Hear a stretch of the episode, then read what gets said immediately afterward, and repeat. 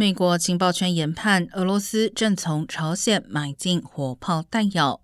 美国政府官员告诉《纽约时报》，相关采购表明，西方的制裁已限缩俄罗斯整补战场受损战车和武器的能力，削弱俄国持续勤务的能力。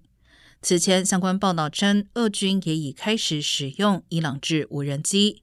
而一名美国官员上个月告诉路透社，俄罗斯的伊朗制无人机发生多次故障。